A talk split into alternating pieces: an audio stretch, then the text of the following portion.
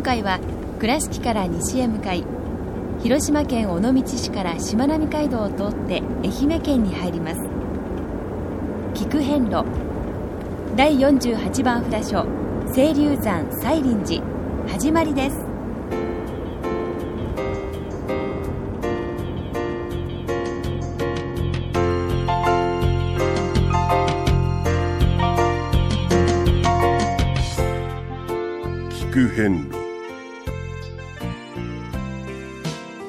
国88カ所をお坊さんの先立ちのもと一つずつお送りする番組です。出演は倉敷中島・高蔵寺住職の天野幸雄さん。落語家で矢掛町国正寺住職の桂米広さん。そして杉本京子さんです。この番組は仏壇仏具の法輪と J チョイス構造寺倉敷倉歯科以上各社の提供でお送りします。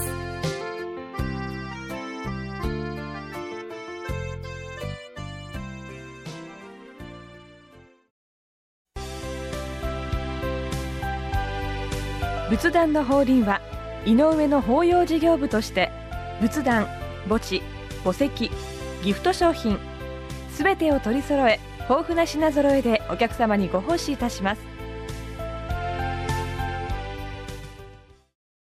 倉敷からお車でお遍路に向かうあなた車の調子は万全ですか？水島北緑町の J チョイスはあなたの愛車を真心込めて整備点検いたします。安心の車で安全運転。交通安全道中安全はお大師様と J チョイスの願いです。高蔵寺は七のつく日がご縁日。住職の仏様のお話には生きるヒントがあふれています。第2第4土曜日には子ども寺小屋も開校中。お薬師様がご本尊のお寺。倉敷中島・高蔵寺へぜひお参りください。第48番清流山安養院西林寺様へ到着いたしました、はい、はい、やってきましたえーここもお大きな道のそばにありまして、はい。えー四方ね、えー川が流れる。そうですね。本当にね、えー。水に水が豊富な、はい。そういう場所でございまして、ええ。えー決してねあのこう滝がほあるというわけではないんですけども、ええ。もう本当にお水に囲まれたというような、うん。この愛媛県独特の、はい。そういう恵まれた場所にある、えーお札所でございます。はい、はい、でこのねええ。西林寺さんっていうのは、次にお参りします。49番浄土寺様の3号が、このまた西林山となってるんですよ。へえ。つながりますね。で、えーまあまあ本当にこう時代時代で流れてますが、この辺りのお札所は意外とこの天平の時代と申しますか。奈良時代のね、あのそういう名残会期が多ございましてね、ええ古いんですね。その後に、うん。あのお大様があ空海様が、あのその後札所に定められたというようなそういうお話も残っておりますね、はい。ですから本当に古くて、まあええ、その後またね戦火にいろいろ苦労があって、はい。今日までの流れで、えーいろんなご収支に変わったりしておるんだとは思いますけれども、ええ。ーここのおお札所のお一番のおではですねやはり三門ではないかなと思います。ご立派な、すごいですよ。ね、重厚な作りですね。と堀もねすごくなんか時代を感じさせますね。え。屋根は最近なんか吹かれたんでしょうね。新しくなってますけどね。そうですね。ところどころ新しいですね、門のね中というか上にももう住めるようなほうほうほう。それぐらいの大きさええ。迫力がありますね。それでは、えー三門をくぐって、えー境内お参りさせていただきましょう、はい。えー仁王様がぎっとこう、睨みを利かす、そうでした。えー三門をくぐりまして、はい。えー境内に立ちました、えーここは平地にありますええ。境内で誠に上品に漕ぎにのっとって、はい。えー整備された境内ですね。なんかスキーッとしてますねです無駄がないって感じがしますね。はい。あの湧き水の伝説が残るそうで、ええ。ーこう決してその水場が目の前に広がるわけではないんですけれども、はこう何かこうしっとりと潤ったような清まり、ええ。土地を感じるときにねあの、うん。乾いておるとか潤ってるとかジメジメしてるとかいろいろ言い方しますけども、はい。なんかこう満々とどっかにお水があって、うんうんうんうん。このお水がまあおかげなんでしょうな、はい。はい。これがこう私たちを潤してくれてるようなそういう気配を感じる本当に清まった空間。もう正面がですね、はい。ドーンと立派な本堂がございます、はい。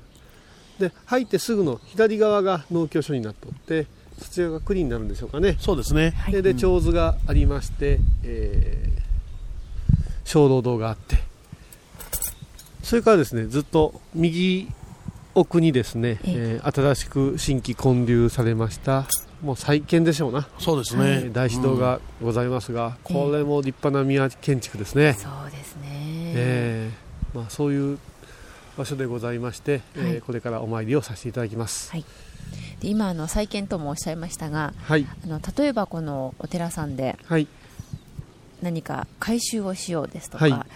建て直そうっていうその、はいタイミングというのはタイミング、ああ、はいどういったそうですところにポイねン。トが、うーん、あのーまあ、お寺お寺の歴史から、ええ。あのー決める場合もありますし、ええ。また祖山ですね、うん。例えばこのおー6年後にですね、はい。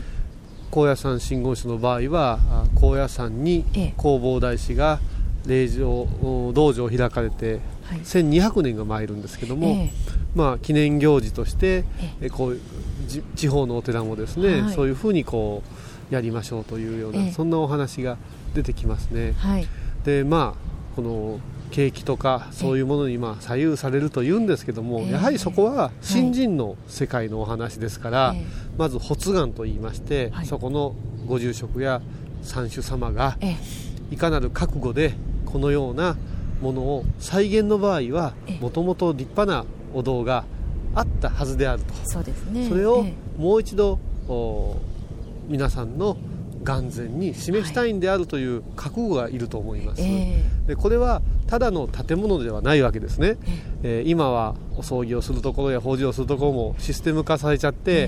えーいろんなビルディングでもありますがお寺はやはり一歩入ると、えー極楽浄土とええ。言われておる場所でございますから、はい。仏様のおわす場所ですから、私たちがいい悪いではなくて、えやっぱりそのご意向を最大限に反映させれるような作りをしなくちゃならんから、ええ。今までいろいろな場所を回ってきたと思うんですけども、落ち着くとかあー立派だとか、ええ。いろんな表現をしてきたと思いますけれどもこのお寺のようにえ木造ではい。瓦吹いて、ええ。昔ながらの形を乗っ取ってまた位置もですねええ。慎重に、えそうですね。ー拝まれた上で。えそうするとですね、えはい。あの大変な費用がかかるんですよ。でもですねね。はい。一ついいものがざーっと決まるとですね、えおのずと信者さんや男信の方々はええ。それが誇りとなって、はい。子孫繁栄また永代にわたってのですね、そういうお気持ちがこう増してきますから、ええ。そこを誇りとしてですねそういう伽藍整備というのはええ。大変難しい時代にはなってますけど、はい。あえてここで一世代踏ん張ればですねええ。また何千年と続くんであろうとそういう希望がつながりますね。うん。じゃあこう境内に一歩入った時に感じるその空気ですとか、はい。雰囲気というのはそういったもう積み重ねであったりそういった思いが、だからね、あの私たちも若い僧侶ですけどね、え流行りしたり、あれいいなみたいな格好で、お部屋がそうじゃないですか、あのトータルで自分の部屋をコーディネートするじゃないですか、えはい。こういうものが好きだからって、一つだけ今、最新型のものを持っていったところで、それが浮いてしまったお部屋で浮いてしまうような そうですね。そういうセンスってありますよね、はい。でお寺というのはやっぱしいろんなお寺を拝ましていただいていろんな仏様を祈らせていただいた上で、はい。きちっとある曼荼羅の図があるんでええ。そういうものからやっぱしこうすべきじゃないっていうええ。ご意向を住職がいただいてその住職が今いらっしゃる信者さんたちにはい。上手に伝えて、ええ。そこに信仰の証として、えー、建立の意をせんと、えもういたずらなねそうですね。開発になっちゃいます、中白が一番恐れるところですね。ええ。うん。この一代でおかしくなっちゃうと、ええずっとおかしいままですよね。はい。そうです。だからね元あったものをどんなご意志でこの場所に聖地を作られたかいうことからはい。紐解いてのお話なので、えー大変ですけど長い目で考えて長い時代があるからこの先も長い時代があるんだという覚悟を決めるということがえ。このお寺を守る者の一番の大事な部分だと思います。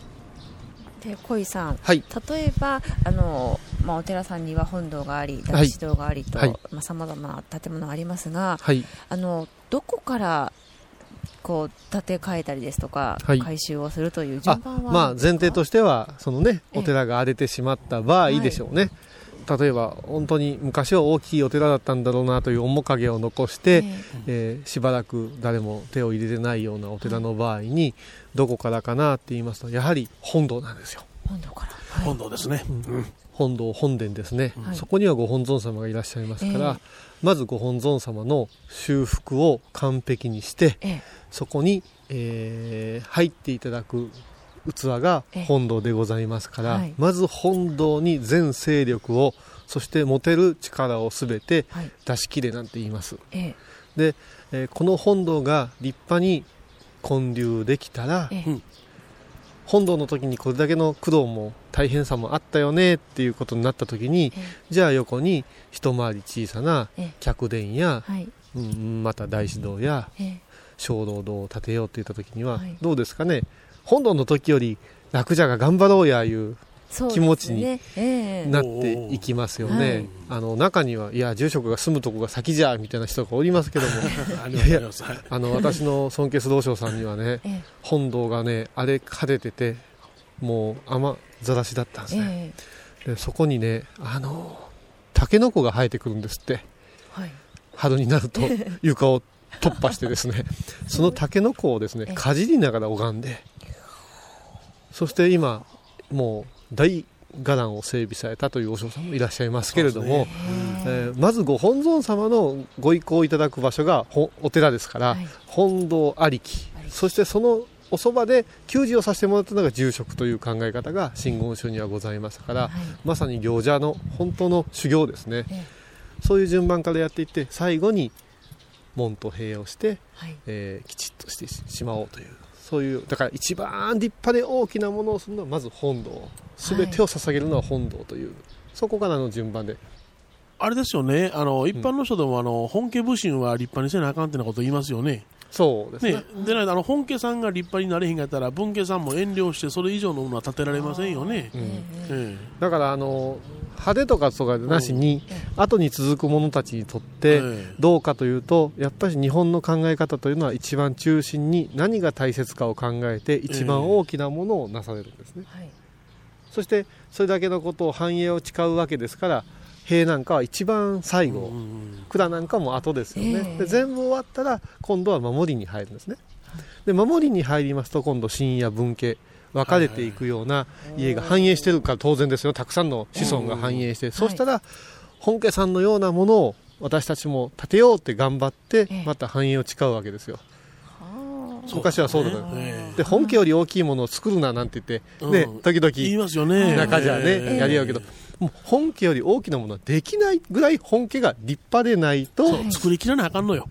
というような話ですね。本気ありきっていうことそうですね、また。ですね、はい。そういうお話がありますのでね、えーまあ、こういうこともですね自社が作られていく話からいただいた、えー家建てる一般の在家の方々に伝わった習わしかもしれませんね。はい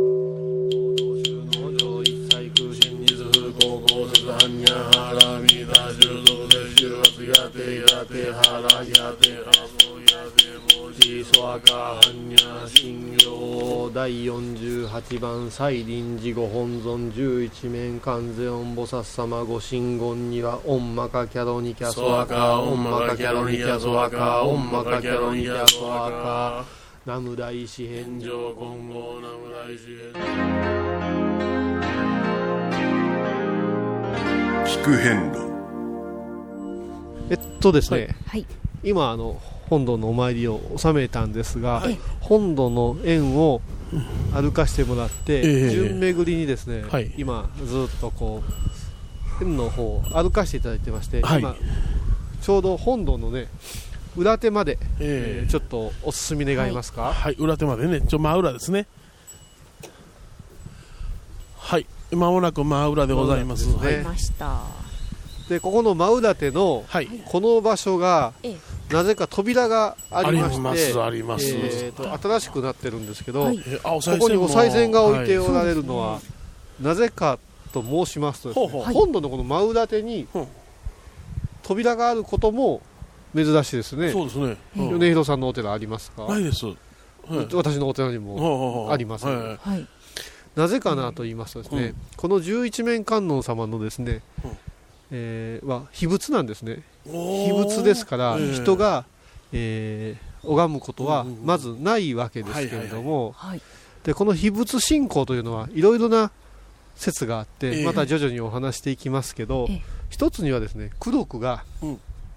すごすぎて、ああ、なるほど。はい。もううん。濃縮されたええ。エキスに例えますおと、ーもう人間ではですね、ものすごく濃すぎてですねほうほうほう。引きすぎるとなるほど。いうようなぐらいのもう満ち溢れたものがあるからうん。蓋しとってちょうどええくらいだというようなああ、なるほどな。そういう伝えが。があるようなお寺って結構あるんですよ。で蓋をしてるのがこのお寺なんですがそれでも効きすぎるからということでこの十一面観音様をうん。一度後ろに向けて背中向きに祀っておるんではないかという伝えがう。ああ、なるほど。それはもうどなたも見たことがないわうん。わかりませんがはい。後ろに向けておるんだよということでそしてわざわざですね、ん。その裏まで回って、うん。正面を拝んでるという気持ちで手を合わさせていただいて、功徳を授かろうということで、このお寺、独特なんですけど、この裏堂に扉があって、ええまたそこにお賽銭を納める人もいらっしゃるという、ええこういうところです。はい。ここで、えーちょっと拝みますよ。はいオンマカキャロニキャソワカオンマカキャロニキャソワカオンマカキャロニキャソワカなんかなるこうほど。功徳と伝えと世俗の何かすがろうという気持ちがうまい具合に融合されたえ珍しいお札書だなと思います。いや、本当なんかこのお扉を見ると、拝ましていただくように、そんな感じがするお扉ですね。ええ大体あの、大臣で裏に扉がある場合は、あの、火災の場合に、速やかに、あの、本尊様をお出しするという。ね、あの儀式の形によってということはありますけどもね、後ろに祀ってるからというようなうんこういうことはすごく珍しい伝えなんで紹介しておきます、聞く変路懐かしい昭和の倉敷。美観地区倉敷市本町虫文庫向かいの「倉敷倉歯科」では昔懐かしい写真や蒸気機関車のモノクロ写真に出会えます。オリジナル絵はがきも各種品揃え手紙を書くこともできる「倉敷倉歯科」でゆったりお過ごしください。仏壇の法輪は井上の法要事業部として仏壇墓地墓石ギフト商品すべてを取り揃え豊富な品揃えでお客様にご奉仕いたします。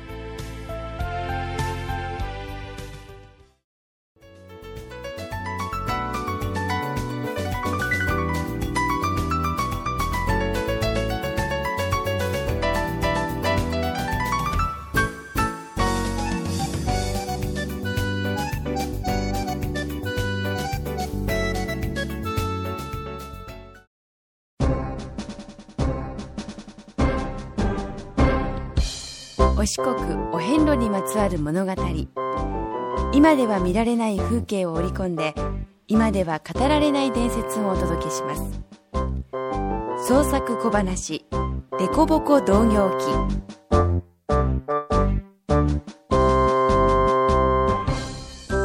ばあさん、どこ行くじゃ？おお、とめさく、おめえこそ何やっとるんじゃ？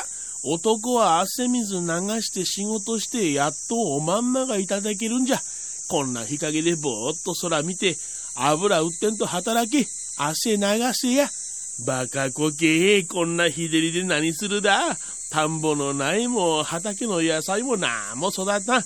水も追いつかん。今頃なら、ナスやキュウリで喉の渇きも癒えるが、みずみずしい夏野菜は全滅じゃ。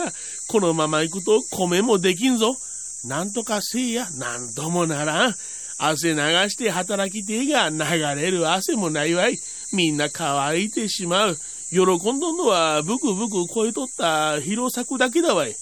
なんで広作が喜ぶんだ？食うもんもねえし水も少ねえ。自然にダイエットができるちゅうてな。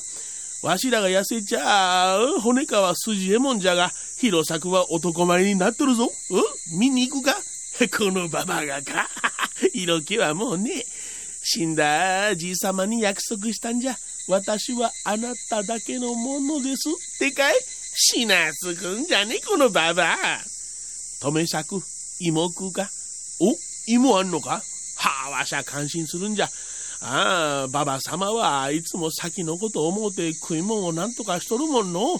わしら後のことを考えんと、あるだけ食うて、えれえことをしたちゅうて反省はするんじゃが、時期に忘れるしの。またひもじいもんに惜しげもなく施してな。みんな口は悪いが、感謝しとんじゃで。ほほ、面と向かって言うでね。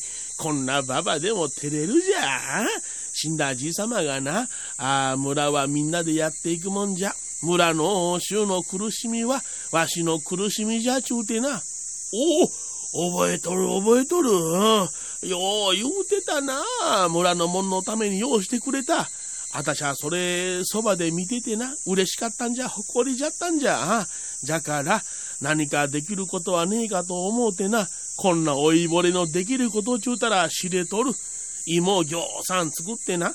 薄く切って干しといたらいつまでも保ててな。困った時には食えるじゃろ。あ去年の秋芋が豊作での。ぎょうさん作りためといたぞい。ん？納屋が芋だらけじゃ。いつでも取りに来いや。ほすまねえな。おお、そうじゃそうじゃ。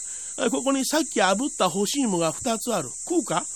あ、あ、いや、今、いらねえ。嫌いか？嫌いじゃねえけど、芋は水がねえと喉とんねえ。こんな日照りで喉からから唾も出んのに口に芋入れてみろ。死ぬぞ。やっぱり？やっぱりって分かって言うとんじゃな、このクソババ。いやいや、さっきな、芋食おうと思うたら水がねえ。水場まではだいぶ遠いし、誰ぞ水汲んできてくれんかと思うて散歩しとったんじゃ。止め作、芋食うか食いてえか？いやいや、暇は暇じゃけど、どうしようかの？遠すぎるしの？止め作、見てみろ。お坊様じゃ。なんかおかしいぞい。ふらふら歩いとられる。あ、あ、こけた。あこれは大変じゃ。お坊様、お坊様、どうなされた？え？こ、声が、声が聞こえんぞい。およっぽど弱ってらっしゃる。腹減ったかや？え？なんじゃ？ここに、地面になんか書いてみ。え？おお、止め作、水じゃ。水と書かれた。あお坊様、水か。あ干し芋はどうじゃ食えるかお、止め作、また水と書かれたぞえお、お、お坊様、カステラは食えるかクッキーはどうじゃおお、大きく水と書かれたぞい。お坊様、じきに組んできますでな。待っときんさい。なんでババ様はわしの背中に乗っとるんじゃ？なんでもええ、止め作、走り、はいよお坊様のためにわざわざ水を二山越えて汲みに行った止め作とババ様。この優しい心に感謝し、人々を干ばつから救うために、手にした尺状を地に突き立てて念じると、清らかな水がコンコンと溢れ出て泉となりました。実はこのお坊様はお大師様で、それ以来この泉は絶えることなく、第48番お札所、西林寺さんの奥の院、城の淵として今も豊かな水をたたえております。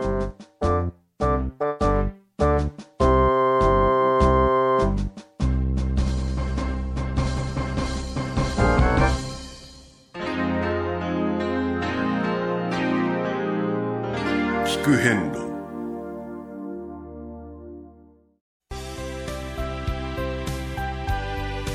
仏壇の法輪は井上の法要事業部として仏壇墓地墓石ギフト商品すべてを取り揃え豊富な品揃えでお客様にご奉仕いたします。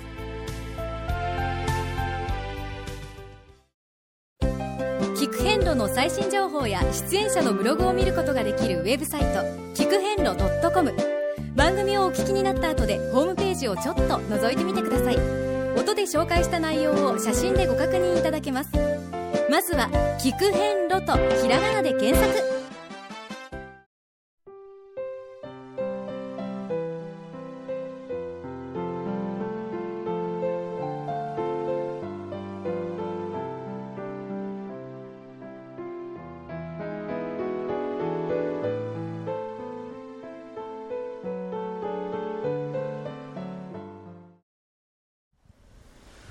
どうもお疲れ様でございました。お疲れ様でした、えー無事にですね、えーお参りを収めることができましたが、本当すがすがしい気持ちで、そうですね、えー裏に回ってもうん。拝むことができるという,、ええ。うん。こう珍しいお札所でもございますから、えーじっくりお参りされてみてはいかがでしょうかね、はい。ね。えーさて次回は第49番西林山浄土寺様へお参りいたします、はい。この西林寺様より3キロ歩くと50分、はい。車で8分ほどの道のりでございます。次回は第49番浄土寺様をお参りいたしましょう。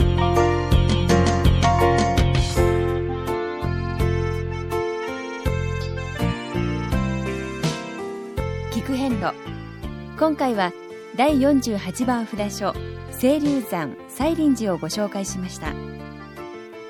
西林寺は愛媛県松山市にありますでは倉敷からのルートです。まず山陽自動車道か国道2号線で広島県尾道市へ。そこからしまなみ海道を通って愛媛県に入ります。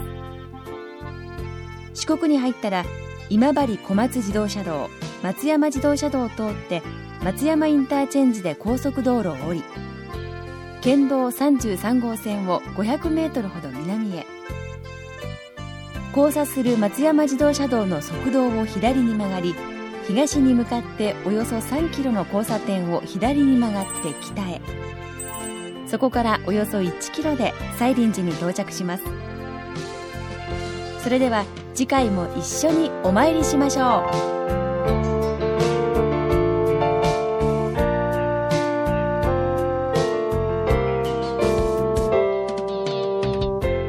この番組は仏壇仏具の法輪と J チョイス構造寺倉敷倉歯科以上各社の提供でお送りしました。